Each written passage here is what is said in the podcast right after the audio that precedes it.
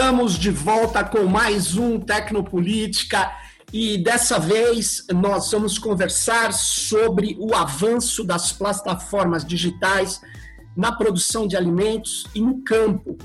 E para conversar sobre isso, eu estou aqui com a Larissa Packer, que é advogada popular socioambiental e ela trabalha na Organização Internacional GRAIN, que é uma, uma organização que, que é uma ONG que defende os pequenos agricultores, a agroecologia, os movimentos sociais.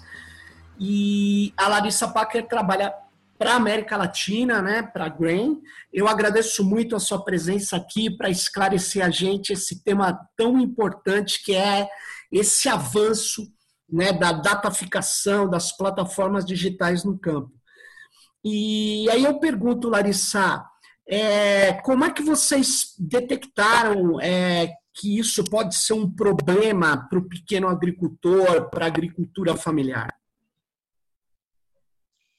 Então, esse movimento é, de jump, né, quando as, as big data começam a entrar na agricultura, né, não é o lugar das big data e elas começam a entrar e, e, e prover é, sistemas de nuvem e processamento de dados captados é, é, on-farm, né, fazenda.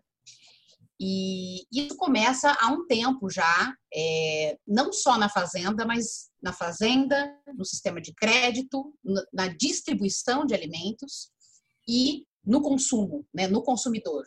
Então, hoje a gente tem, assim, globalmente as estratégias farm to fork, né? Então, da fazenda ao consumidor, ao garfo, né? Da fazenda uhum. ao garfo. Seriam coisas interessantes, porque, olha, a gente está ligando produtores, muitas vezes produtores que, é, que, que, que plantam orgânicos, e ligam eles diretamente ao consumidor que está que tá buscando esses alimentos eliminando muitas vezes intermediários que são corporações. Então a gente pode pensar que poderia ser uma coisa interessante. Mas uhum. o que a gente uhum. acaba detectando, e principalmente por exemplos anteriores da década, já no início dos anos 2000, principalmente ali na Ásia, China, Índia, é na realidade uma substituição de um intermediário por, por, por outro e um aumento da concentração da cadeia industrial alimentar na mão das big data, das grandes corporações e das grandes varejistas, né? Tipo Walmart, é, Alibaba.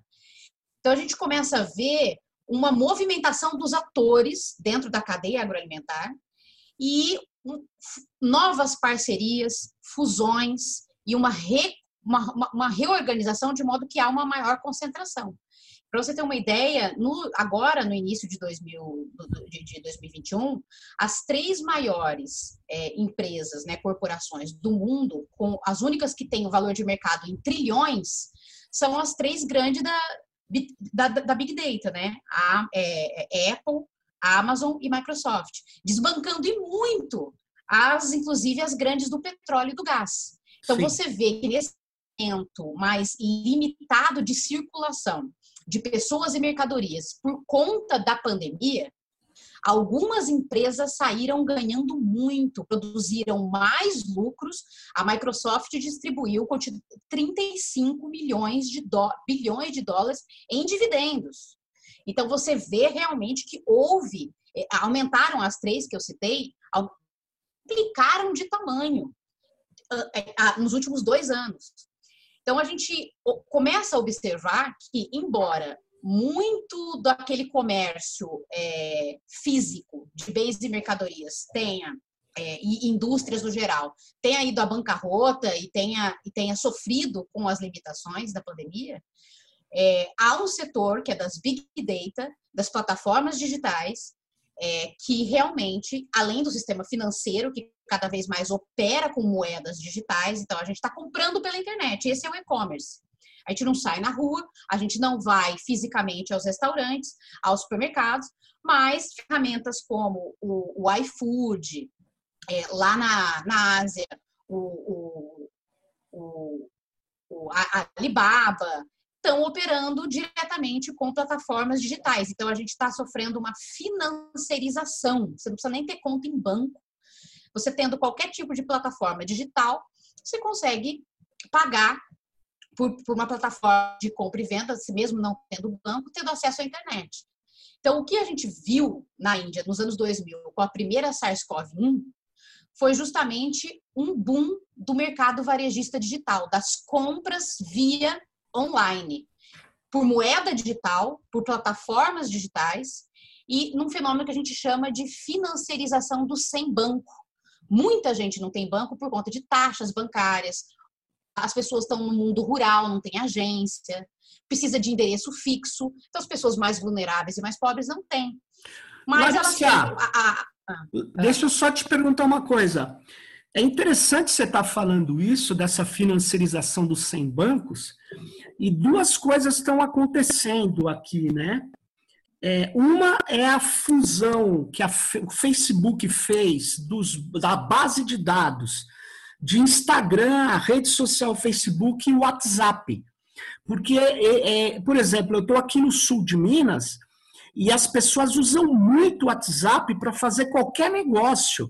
E agora o WhatsApp vai ter a sua própria moeda, vai ter, é, é, ela vai entrar no comércio eletrônico. Na verdade, o Facebook vai entrar. É, e ele é muito popular nas pessoas mais pauperizadas que não têm conta em banco, né? É curioso essa a detecção que vocês fizeram. E uma outra coisa também, né, é que você tem agora o Pix, né, que facilita essa transação também, né? É bem. Exatamente. Exatamente. Então, é, no, no, primeiro momento, você pode pensar, pô, é, no, vai se romper o monopólio dos bancos sobre as transações financeiras. Então, pode ter uma desbancarização. Sim. Mas essa, essa, esse, esse primeiro momento, a gente chama de fintechs, né? São essas Sim. novas empresas que, é, que, que é, casam né, os financiamentos, o, os movimentos financeiros com as moedas digitais, com a tecnologia. Então, quem dá a infraestrutura digital para isso operar, com certeza, são as big techs, é, mas em parceria com é, as fintechs. São pequenas empresas de crédito, microcrédito, que têm como principal alvo agora a inclusão dos sem bancos. É o principal. Então, a gente tem, a gente tem 1,7 bilhão de pessoas no mundo sem mas dessas 1,7 sem banco, 1,1 bilhão tem celular. Então, qual é o problema agora? É a conectividade. É a conectividade. É por isso que a Microsoft está fazendo várias parcerias com o sistema ONU, várias agências, buscando a conectividade. Do outro lado, a gente tem a China também promovendo o 5G, que é a ampliação da conectividade também da, da, da, das respostas, né? Para conseguir aplicar inteligência artificial no modo de produção e fazer funcionar, por exemplo, os drones. Eu até gostaria de voltar nisso nas etapas, né?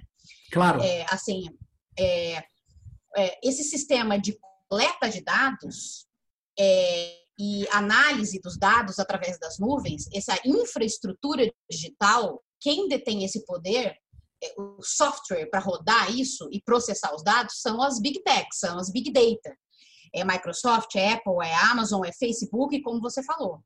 E aí elas têm, como você disse, várias estruturas. A estrutura de desenvolver software para é, é, celular e desenvolver o software para se acoplar em hardwares na fazenda. Quais são esses hardwares? Tratores, é, drones, sensores, então aí você vê uma, uma reorganização dos atores de novo. Quem que vai se meter na agricultura? Não é só as corporações tradicionais como a Bayer, a Singenta ou a Cargill. Vão se meter na agricultura também a Microsoft, a Apple, a Amazon. Então, ambas, ambas as corporações, tanto as Big Techs quanto as Big Farm, estão caindo nessas novas parcerias para prover novos pacotes tecnológicos. A questão é, é não é muito interessante. Os pequenos agricultores não têm dinheiro para comprar isso, para comprar drone, trator. É, tem, mas eles têm o WhatsApp pelo celular. Eles podem receber dicas, receituários agronômicos pelo celular. É, por mais que eles não tenham um drone agora, eles podem, a partir de uma conexão entre, olha, eu te dou o aplicativo de graça Sim. É, e um financiamento, um microcrédito no banco ou numa fintech, que não precisa nem ser no banco. E aí você faz compras de fertilizantes dos meus associados. Então vamos supor, a Microsoft, ela tem, aliás, a, a Amazon tem uma parceria, parceria com a Bayer. A Amazon ela pode dar de uma, gratuitamente acesso a um receituários e dicas agronômicas para aquele agricultor. Ele vai é, dar informações sobre o seu, o seu, a sua fazenda, é, por sensores, por drone ou até preenchendo formulários. E a partir disso ela pode produzir um receituário. Nesse receituário, ela olha, você tem que comprar determinadas sementes. E ele vai dar sementes ligadas à Bayer, a, a, a, enfim, porque tem, elas têm essa parceria. É, o microcrédito está condicionado a determinados tipos de sementes e determinados tipos de agrotóxicos. Isso acaba gerando o que a gente chama de é, um movimento de integração dos pequenos agricultores. É, eles poderiam plantar, sei lá, na agroecologia, várias, uma diversidade de sementes e tal, para ter acesso a informações agronômicas, ele e, ao microcrédito, ele passa a estar tá vinculado a esse receituário das big techs, ligando aos insumos das big ag. Você vê uma certa parceria ali e uma integração. O cara vai, é, é, vai, vai, vai passar a plantar milho, soja, é, se integrar no, é, suínos, né? Pra, passa a produzir commodities agrícolas para um modelo de agricultura industrial. Então, há aí é, uma, uma, uma, uma possibilidade muito grande de integração de milhões de hectares de pequenos agricultores para um sistema de monocultivo para exportação, substituindo a produção de alimentos. Então, é, é muito mais para isso do que para vender trator, assim, enfim. Né? Claro. É, é, é. agora, é, é, para você ver como que aconteceu, por exemplo, no Quênia. no Quênia, eles têm uma consultoria por chatbot, chatbot que é, é um WhatsApp deles. Sim. Chama, chama Arifo. É, Arifo tem é, conexão com a Singenta, eles têm parceria com a Singenta. Então, para prestar consultoria agrícola para eles, é, eles, eles têm essa, esse WhatsApp deles, esse, esse chatbot, através da conectividade da Vodafone. A Vodafone opera todo ali na Europa, na África, a subsidiária da, da Vodafone lá no Quênia é a Dig Farm. Então, eles têm a conexão com o celular e a consultoria da Arifo em cooperação com a Singenta. Então, eles produzem receituário agronômico ligados a produtos inputs da Singenta. Não só, mas, né, mas é, tem essa preferência. E eles têm um seguro rural, um microcrédito associado. Então, a Dig Farm, que é a subsidiária da, da Vodafone, ela provê o chatbot, que é o WhatsApp deles, o microcrédito, é, é, o receituário para insumos ligados ao parceiro, que é a Singenta, e uma moeda digital da Safaricom, que chama M-Pesa. Então, eles pagam, eles pagam a partir disso. Então, você vê que você tem duas empresas que uh, uh, hegemonizam a financiarização do sem banco a, partir da conectividade e há uma concentração aí. Os insumos de uma só corporação e a partir da, da, da infraestrutura digital é, feita é, pela DigFarm. A outra, a, aí já no sistema de distribuição, a outra, a outra exemplo no, no, no Quênia, que é a Twiga Foods. Eles, Twiga, Twiga Foods, eles é, começaram com uma boa ideia. Vamos, através da plataforma digital, é, conectar os produtores na região da periferia de Nairobi, no Quênia, e aí a gente investe em, em caminhões para é, a partir é, entregar diretamente para os consumidores. Os consumidores, através da plataforma digital que eles desenvolveram, a Twiga Foods, em parceria com quem? Microsoft e Banco Mundial no entre pequenos produtores e, e, e pequenas lojas varejistas para que é, é, pudesse entregar para os consumidores. Então, essas pequenas lojas varejistas utilizaram a plataforma Azure da Microsoft e também pagavam com moeda digital através dessa plataforma. O que aconteceu? Começou a dar certo essa, essa movimentação. É, e os pequenos é, revendedores começaram a perder lugar para é, a Goldman Sachs e a, a, a rede francesa Auchan. Elas viram que estava dando certo. Você conecta a, a produção e o consumidor diretamente pela plataforma digital e eles iam ter muito mais é, clientela. Então, eles, eles compram isso, e aí os pequenos, as pequenas famílias né, na, na cidade que vendem os alimentos, elas passaram por esse processo de uberização da economia. Elas, elas, passam, elas passam a ser muito mais é, entregadores de delivery de produtos da Auschman do que, é, é, é, na realidade, é, pequenos empreendimentos urbanos. Então, você vê aí que as Larissa, só uma coisa. Ah. Uma, uma pergunta. A Goldman Sachs é a grande empresa de corretagem financeira norte-americana, a grande empresa de capitais, né? Ela é uma investidora. Mercado de capitais, exato. Olha então, só, ela entrou forte vê... nisso, então entrou forte porque você vê que enquanto vários é, é, campos da economia estão falidos, a demanda por alimentos no mundo claro. ela continua, ela se mantém e ela também até aumenta. Muitos países estão comprando para fazer estoque com medo de novas ondas. Então, a China já teve recuperação econômica estrondosa, a gente viu o primeiro trimestre aí com quase 18% de crescimento. A China tem uma, uma, uma demanda muito grande, né? A, a Europa está é, é, tentando no acordo União Europeia-Mercosul também garantir o seu estoque aí de soja, inclusive agrocombustíveis para fazer sua transição verde, né? substituindo combustíveis fósseis por agrocombustíveis. Então, eles vêm com o acordo União Europeia-Mercosul para aumentar a área plantada no Brasil e aumentar a aplicação de agrotóxicos, inclusive enquanto eles diminuem lá. Então, a, a, o, o, greening, né? o esverdeamento da economia do Green New Deal europeu é muitas vezes às custas da externalização dos danos para nós. Sim. E aí a gente, a gente vê assim é, o sistema financeiro investindo em produção de commodities agrícolas, investindo é, também nessa nova demanda verde. Tá? Então, tem uma demanda aí de esverdeamento. Claro. Tem os agrocombustíveis e tem os alimentos. Então, a Goldman Sachs não é boba nem nada. Quem mais está se valorizando no mundo são as big techs. E vê nesse nicho né, de fornecimento de alimentos, mas também de energia a partir de renováveis, um grande, uma grande oportunidade de lucro.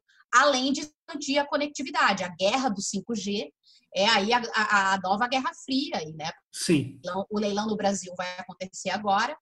E aí os Estados Unidos patrocinando Ericsson, Samsung, é, em detrimento é, é, da China, né? Então a gente vai ter aí é, uma oportunidade muito grande de ampliar conectividade e financiarização em todos os setores da economia e também agricultura, incluindo muitos pequenos agricultores, são, são 500 milhões de famílias agricultoras.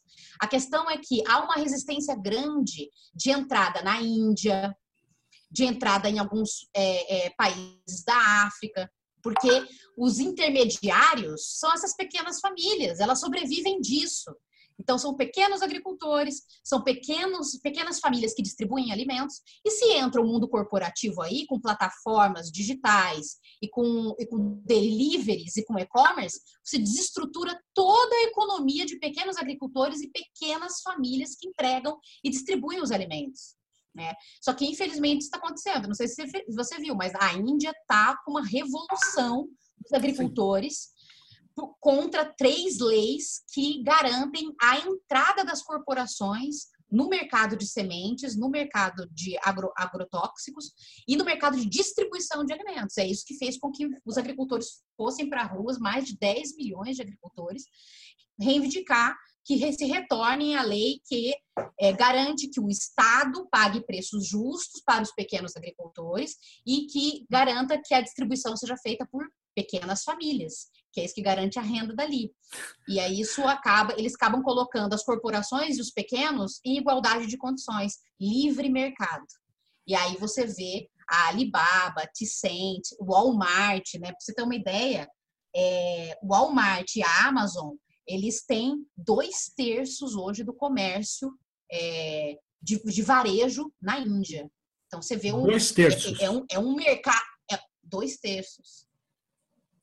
É um mercado Ou seja, eles... esse processo que aconteceu em algumas grandes cidades do Brasil, existiam as pequenas quitandas, as pequenas Exato. os empórios, as lojas de frutas, aí chega aquelas estruturas padronizadas com muito capital, e aí você tem o dia, você tem supermercados que são projetos pequenos para caber onde tinha um, uma demanda menor, mas que são centenas. Então, eles dominaram uma parte desse comércio, retirando o pequeno, o médio, isso. Ou seja, nós no Brasil você vê resistência a isso, porque na Índia a resistência a, a uma certa digitalização predatória, ela ela já aconteceu quando o Facebook criou o Facebook.org,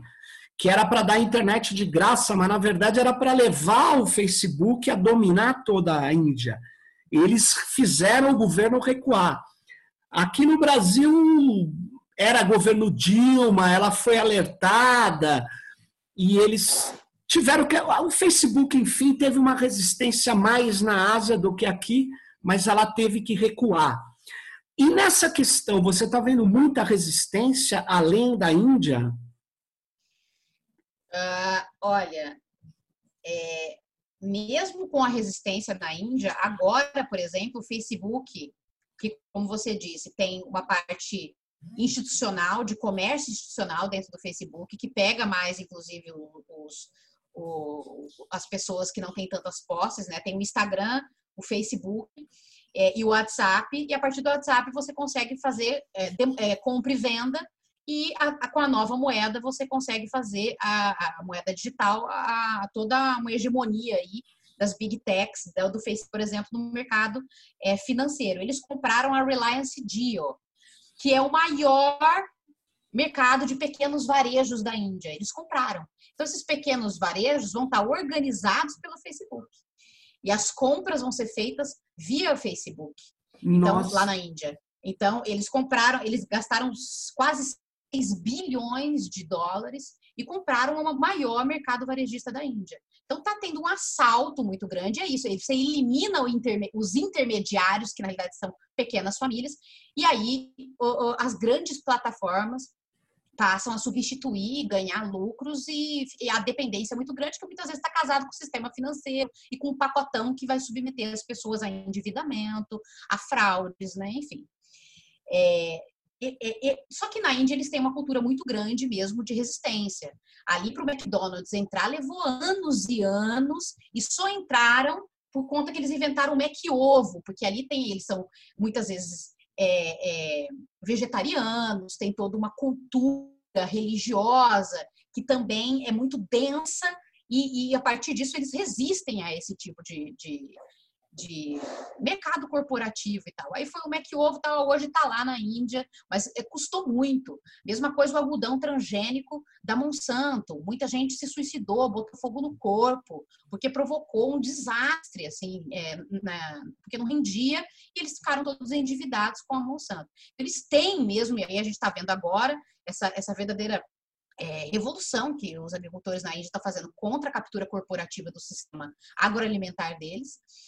É, mas no Brasil, a gente, o mundo todo está preocupado com a nova política de, privatizar, de privacidade do WhatsApp, levando muita gente a migrar para outras plataformas ou pensar no software livre, em outras estruturas, nós mesmos, militantes de direitos humanos, que têm acesso a uma consciência crítica, a gente continua utilizando o WhatsApp como a principal via de troca de informações. A gente não migra.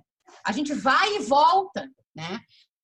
É, então a gente está refém, né? É, é, a plataforma Zoom, outras plataformas de conversa digital, a gente está patinando para conversar sobre software livre, sobre formas é, de. E aí que entra, eu acredito, a juventude. A juventude gosta, a juventude está aí, e a gente deveria envolver mais politicamente a juventude para pensar formas livres dessa captura corporativa do, do, do meio digital.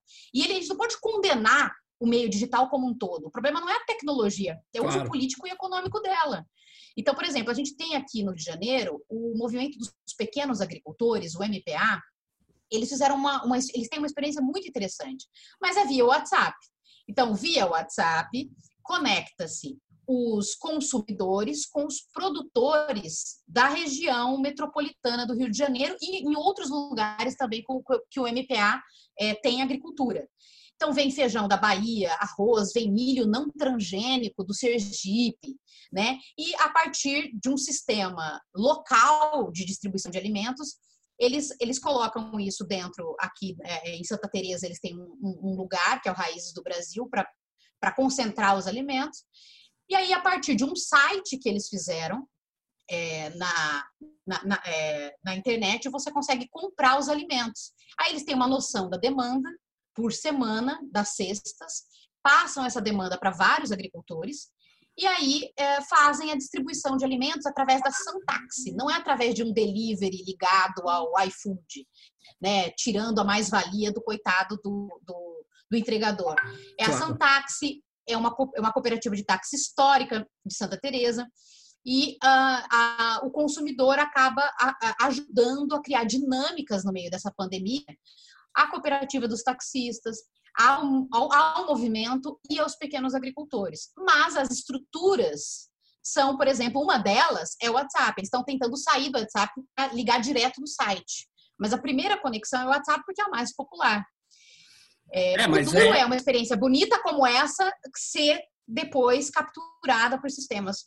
É, mas Larissa, você, é, você podia, por exemplo, observar que existe várias soluções livres, várias soluções livres. O problema é que até o momento nós não conseguimos enfrentar as redes logísticas e de marketing dos outros. Nosso problema não é tecnológico para poder enfrentar o WhatsApp, longe disso. Nosso problema também é como que nós vamos entrar com um efeito de rede, ou seja, um feedback positivo. Como é que a gente. É, uma, uma, é, nós vamos tirar aquele pequeno agricultor que usa o WhatsApp. Vou dar um exemplo. Como é que ele vai usar o Signal? Ele não vai usar o Signal, ele, porque o Signal ele só vai usar para falar com a gente. Então, essa, esse efeito de rede, uma rede maior que serve para várias coisas, é que nós começamos a perceber que a gente precisa quebrar. A gente não basta ter o Jitsi, que é uma grande, é uma grande alternativa a streaming, né? Mas nós precisamos também de uma infraestrutura digital que dê disponibilidade de banda, que dê muitos servidores.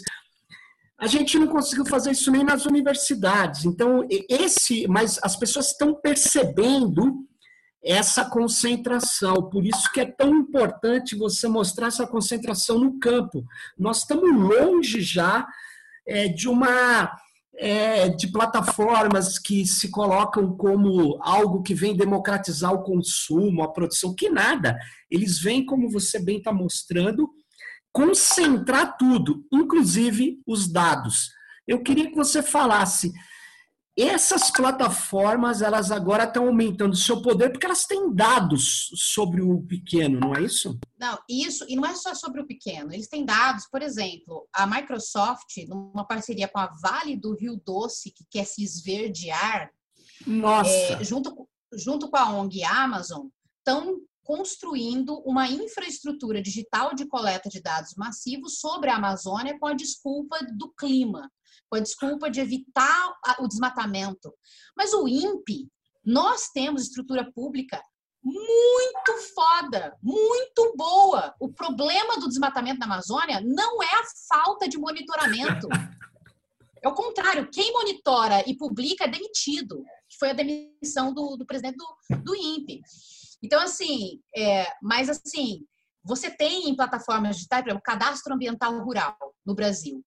O cadastro ambiental rural é, um, é, um, é uma plataforma eletrônica de captura de dados sobre a, os imóveis rurais e os recursos naturais. Teoricamente, é uma plataforma para evitar a, a, infração ao Código Florestal, desmatar reserva legal e APP. Mas APP, área de preservação permanente, é o que? Topo de morro. Nos os topos de morro tem minério.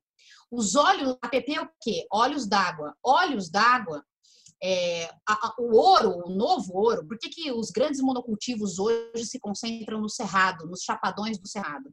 Porque é onde é a, é a caixa d'água do Brasil. Uma das grandes buscas hoje de produção de alimentos é, é, é, sobre lugares que têm água. Não é à toa que a pecuária avança sobre a Amazônia. É a maior região com água superficial do mundo. É mais barato se avançar com pecuária na Amazônia do que em outras partes. Por que, que tem uma concentração de cerca de 80% dos pivôs centrais para irrigação na Bahia? Porque ali é, é, é, é uma caixa d'água ali no Cerrado para fazer a irrigação. É, então, quando você tem o cadastro ambiental rural, que você consegue é, detectar onde está os olhos d'água, os lençóis freáticos, os topos de morro e, e, e minérios. Inclusive, a gente tem que é, falar sobre isso. A infraestrutura digital que está sendo criada, muitas vezes fala, olha, é menos, emissor, é menos emissora de gás carbônico, ela tem uma pegada ambiental menor. Pô, mas imagina a quantidade de lítio, a quantidade de de outros é, tipos de minérios necessários para essa tal da indústria 4.0, para você implementar inteligência artificial, implementar robotização no modo de produção. Então você tem um impacto sim, quantidade de energia que vai ser necessário para fazer essa virada tecnológica. Tem um impacto muito importante. Saber onde estão é uma das coisas. A FAO, é, o Banco Mundial estão é, financiando, com a desculpa do, de recursos para combater as mudanças climáticas, cadastros digitais de terras e recursos naturais em diversos lugares Malásia, Finlândia, é, países da África subsaariana. É, América Latina, nós temos o, o, cadastro multipropósito na Colômbia, no Paraguai, na Bolívia, no Brasil. O Brasil, o cadastro ambiental rural é o maior cadastro digital de coleta de informações do mundo. Ainda está sob domínio público, sob domínio do Estado. Mas nós vemos cada vez mais parcerias público-privadas e, inclusive, privatização da coleta de dados. O que vai ser feito com esses dados coletados? Os negócios que vão ser feitos, porque hoje qualquer tipo de negócio envolvendo agricultura, é, eles chamam de ciência de dados. Com, com a, a Covid-19, a cadeia industrial ela é globalizada. O que a gente come os porcos chineses comem a soja produzida aqui no Brasil e na Argentina. Ao mesmo tempo, muitas vezes o porco que a gente come não vem daqui de Santa Catarina, vem lá da China. Então, embora a agricultura seja local, o sistema industrial é globalizado. Houve rupturas nesse sistema. Quando você tem blockchain, quando você tem um, um, um sistema de captura de dados de toda a cadeia industrial, eles têm uma, uma eles prevêem a quantidade de demanda é, dessas cadeias para evitar rupturas, a, a quantidade de alimentos que eles vão ter que guardar em estoque. Então, tudo isso são negócios que as empresas vão comprar, é uma demanda. Eu preciso da ciência de dados, da coleta de dados em diversos setores, não só na agricultura, mas da indústria, para eu conseguir lidar com as crises que vêm. E as crises climáticas, tá aí, olha, olha, predição de chuva, predição de seca. Isso tudo são negócios com crises climáticas e que quem vai mais ganhar sobre isso é que tem a captura de dados. Fora o comportamento do consumidor. Eles dizem que vende nove vezes mais quando você, quando você vende preferências do consumidor, você, você monitora aquele claro. consumidor e você sabe mais ou menos o comportamento dele porque são curtidas, cliques, aquilo que a gente viu no aquele filme, que, aquele documentário que passou no, no Netflix, que se o nome dele. O documentário? Ele, é, no Netflix. Ah, que ele fala sobre. Sei, é, da, da, da, do, do esquema de dados que da exato, Califórnia. É, é, é, tem um. É, é, tipo um, um, uma persona que eles criam é, na verdade, consumidor, né? É, a gestão dessas plataformas, Larissa, é feita por algoritmos, sistemas algoritmizados, Exato. que aquele filme Exato. teatraliza. Para falar a verdade, teatraliza. eu estudo esses algoritmos, eu acho que aquele filme tem tem no final, Larissa, uma ideia meio ludista, então não há o que fazer, você fica até derrotado. Eu não, eu não concordo com. Apesar que tem muitas coisas boas, mas a operação dessas plataformas é uma operação com estatística, na verdade, operada por algoritmos de predição, com machine learning, principalmente deep learning. Então, ela, ela, ela, ela sim, ela, ela consegue é, estruturar padrões de consumo, de comportamento do consumidor, e aí que vem o que você falou, né? O marketing deve ter técnicas que diz que é mais fácil vender um alimento X para quem tem aquela predisposição, né? E eles vão é, coletando. Ele, ele, eles falam que, olha, é, você vender é um mercado de venda de informações sobre consumidores hoje, né? E, e diz que esse, essa venda de sugestões personalizadas, é, ela vende mais do que se você der um cupom de 30%. Olha. Assim, na estratégia de marketing, é, se você apresentar sugestões personalizadas de acordo com gostos, é, é, isso vende mais do que. Então, é, é, com certeza, essa tal da ciência dos dados, é, aplicada para agricultura, crise, crise, climática, etc., mas aplicada por essas grandes, pelo e-commerce, né? vai promover uma, uma financiarização da economia muito mais profunda do que a gente tem hoje. A pretensão é realmente substituir o papel moeda pela moeda digital. E aí, Sim. quem detém a infraestrutura para fazer isso, e também as, as, próprias moedas, né, essas fintechs que vêm aí para concorrer com bancos, é, vão aí hegemonizar e reorganizar esse sistema financeiro. Então, essa dança entre as big techs, sistema financeiro e o, nosso tema aqui, a, a, as corporações, as big egg né, da agricultura, isso, assim, num próximo período vai, vão acontecer fusões vai, é, é, e, um, e uma concentração muito grande em detrimento de pequenas famílias que, que têm os seus negócios ligados a isso e dos pequenos agricultores. Larissa, além de acesso a microcrédito, vão ter que estar integrados em vez de produzir alimentos, muitas vezes da agroecologia. Que, veja bem, como como, como um aplicativo que está sendo desenvolvido em parceria com a Iara, que é a maior produtora de agrotóxicos do mundo, em parceria com a Singenta ou a Bayer, como ela vai como ela vai dar uma predição baseado na, na agroecologia? O algoritmo dela é baseado em grandes monocultivos para exportação. A qualidade do dado depende da área ter um, uma homogeneização também. Claro. Então, há aí, através das plataformas tecnológicas, um, um esforço para integrar esses agricultores, que muitas vezes têm outros modos de produção, agroecológicos, enfim, é, para a cadeia de produção agroindustrial e grandes monocultivos. Interessante, porque você está falando que o problema não é só a concentração econômica, a eliminação das famílias. Você vai ter um envenenamento maior, você vai ter um peso maior dessas empresas de transgenia, de, de, na verdade, de fertilizantes, né, de agrotóxicos, né? Sim, mas está acontecendo um movimento, por exemplo, a Europa, com o Pacto Verde, prometeu diminuir 25% o uso de fertilizantes e diminuir em 50% o uso de agrotóxicos, de pesticidas. E incorporar cerca de um quarto das suas terras a, a, ao orgânico, né? Não falo de agroecologia, falo de orgânico. Você pode ter um monocultivo com menos orgânico. uso de agrotóxico e isso ser chamado de orgânico. É, mas, é, então, por isso, é, embora eles exportem os danos, então, por exemplo, a Europa pode fazer isso porque ela importa um quinto dos grãos e ela importa três quintos de carne e leite. Então, ela pode cumprir isso dentro da Europa, mas ela exporta, então é só aumentar a importação é, e, e, inclusive diminuindo uh, o preço, o valor, né, aumenta as cotas e diminui as tarifas. Pelo acordo União Europeia-Mercosul, por exemplo. Então, você aumenta a quantidade de terras dedicadas aos monocultivos no Brasil, Argentina, e a quantidade de agrotóxicos. Mas isso, de certa forma, esse acordo verde, Green New Deal europeu, vai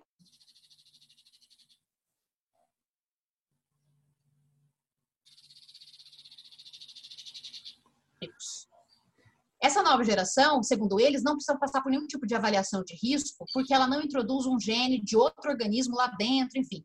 Essas novas tecnologias envolvem biotecnologia, é, modificação de gene, é, é, com efeitos adversos, vários que foram comprovados, estão sendo vendidos com as novas tecnologias verdes. Então, muitas vezes, os consumidores estão muito nessa agenda de, do, do clima, a juventude, principalmente, do verde, do orgânico, que vão o quê? Cada vez mais demandar por carne bovina é, feita é, a partir de soja ou a partir de laboratório. E a, a, gente acaba não discutindo que esses alimentos estão substituindo o conhecimento tradicional, agricultura familiar, uma diversificação de base produtiva, por é, é, as corporações, alimentos feitos em laboratórios. Né? Então, há também aí uma, uma, discussão que tem que ser feita sobre. A gente não está discutindo é, que o, o, clima é o grande culpado. O grande culpado é a massificação, a monopolização de toda a base de produção corporações que precisam vender e aí acabam é, com a biodiversidade, enfim, excluem a oportunidade das pessoas estarem no campo migram para cidades, vão viver na periferia. Então tem uma discussão enorme para ser feita aí, né? É, em nome do clima, está é, tendo um ajuste financeiro corporativo da economia muito grande. Sem dúvida, sem dúvida. Agora, eu estava vendo, Larissa, você me mandou, quando a gente estava conversando aqui para montar esse episódio, você me mandou uma, uma coisa que me chamou, me deixou muito curioso, que além de tudo isso que você, tá, que você nos colocou aqui, tinha uma, uma pesquisa que vocês estavam fazendo sobre tecnologias de georreferenciamento é, para poder medir imóveis rurais. Na verdade, você, junto com a pesquisa, quase que alertava que é um novo tipo de grilagem, é uma grilagem digital feita com GPS é, que vem complicar mais ainda a situação das terras devolutas e como que funciona isso? É, é o exemplo, o exemplo prático é o cadastro ambiental rural, né? Ele faz esse mapeamento é, de recursos, mas também da terra. E ele não exige. Então, o, o CAR é um instrumento eletrônico autodeclaratório. Você abaixa o módulo do CAR no seu computador e você através do shape file, você consegue desenhar aonde está o seu imóvel e o tamanho dele. E você autodeclara onde está a sua reserva legal, você autodeclara o tamanho do imóvel e tal. Teoricamente, o Estado deveria verificar essa informação para que você possa estar tá com seu imóvel legalizado. Mas o Estado de Minas Gerais, por exemplo, afirmou que com os recursos humanos que eles têm no Estado, eles demorariam 100 anos para verificar as informações autodeclaradas. E o CAR não exige, por exemplo, documento do, do, de domínio, comprovante de título de matrícula no cartório. Então, o que, que eles vêm fazendo com a digitalização? Eles chamam de digitalização da governança da terra. Digitalização da terra. Eles estão separando o caos do cartório, porque no cartório a gente já tem vários documentos e matrículas que vêm de grilo, né? São documentos Sim. fraudados, falsificados. Ali você já tem um problema grande. Nos cadastros oficiais do INCRA, que é, por exemplo, o CIGEF, só quem tem matrícula, que comprove que tem matrícula, que pode colocar os dados nesse cadastro digital de terras.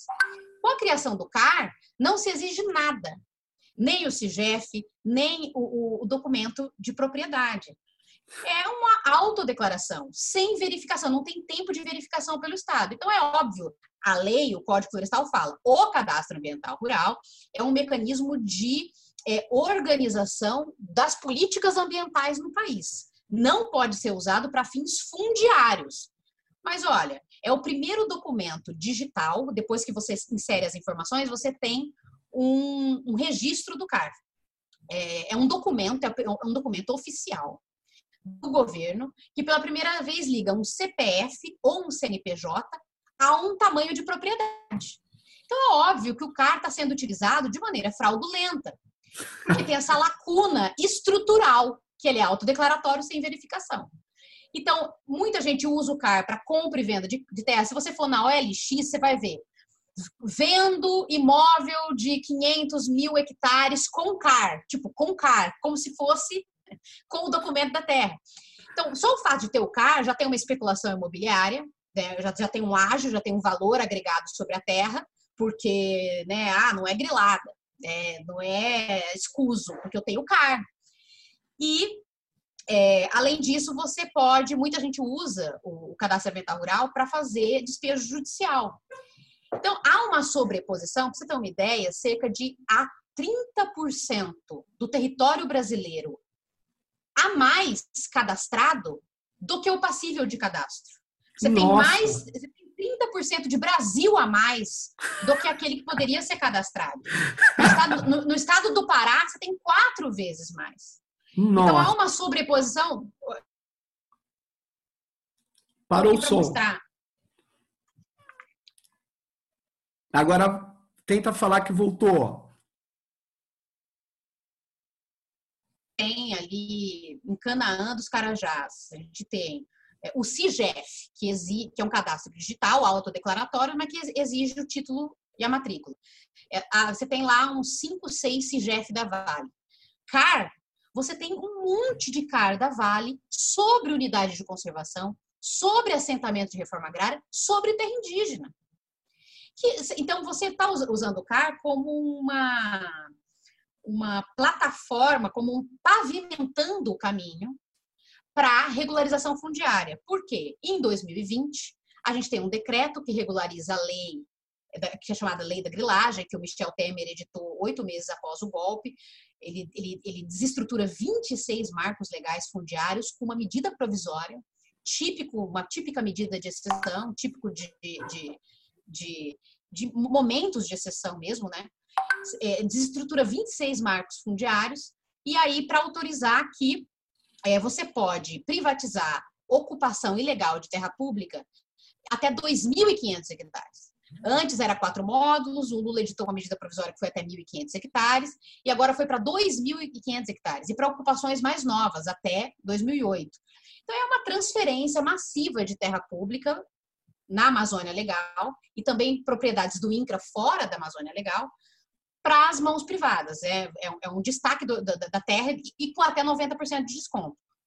O decreto de 2020 fala que você pode entrar com a requisição para é, regularizar a ocupação ilegal de terra pública a partir do CAR, a partir de um documento autodeclaratório. Então, quem tem CAR já pode entrar com um requerimento. O requerimento dá direito a um certificado de ocupação da terra. Ou seja, é, é, é, a, a, o termo correto é grilagem digital. Porque agora não precisa pôr. A, a, qual que é a ideia da grilagem? Né? Você fa, fajutava um documento com grilo dentro da caixinha para falar que o documento era antigo. Agora, você não precisa disso.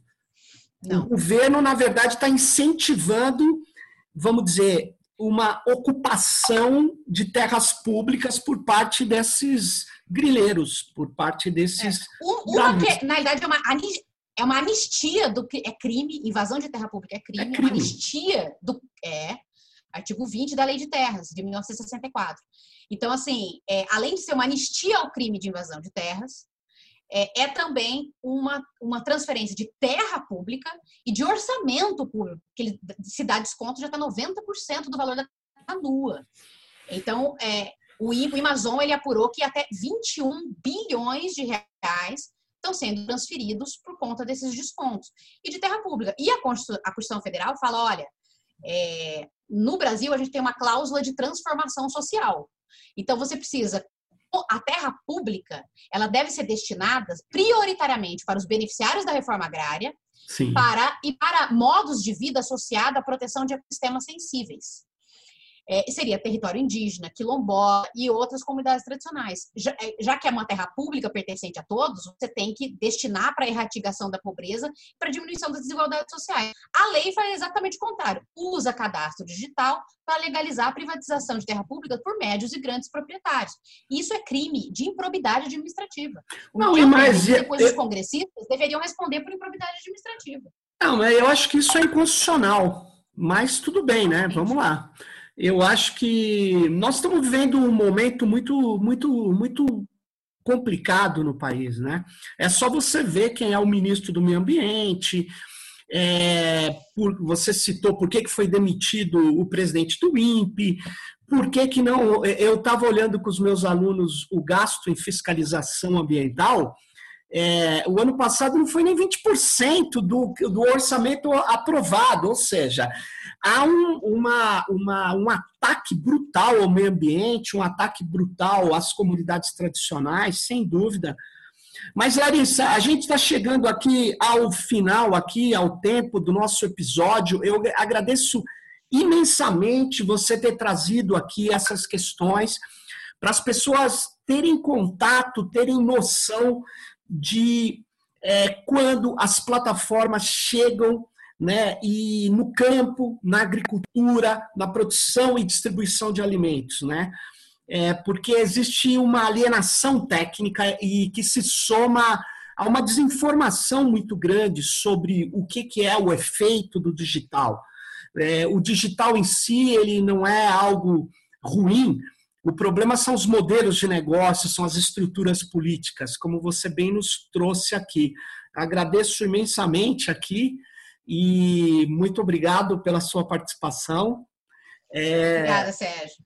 Legal, então, Larissa. então... E, e, e, só, e só lembrar, comer é um ato político. Todos os dias a gente tem a oportunidade de financiar, apoiar outros modos de produção. E a agricultura familiar está aí é, resistindo para dar alimento saudável no momento que a gente precisa estar tá com o sistema imunológico alto para resistir a crises sanitárias de saúde. E está aí uma dica para os movimentos sociais, para os organizadores, para o pessoal das ONGs.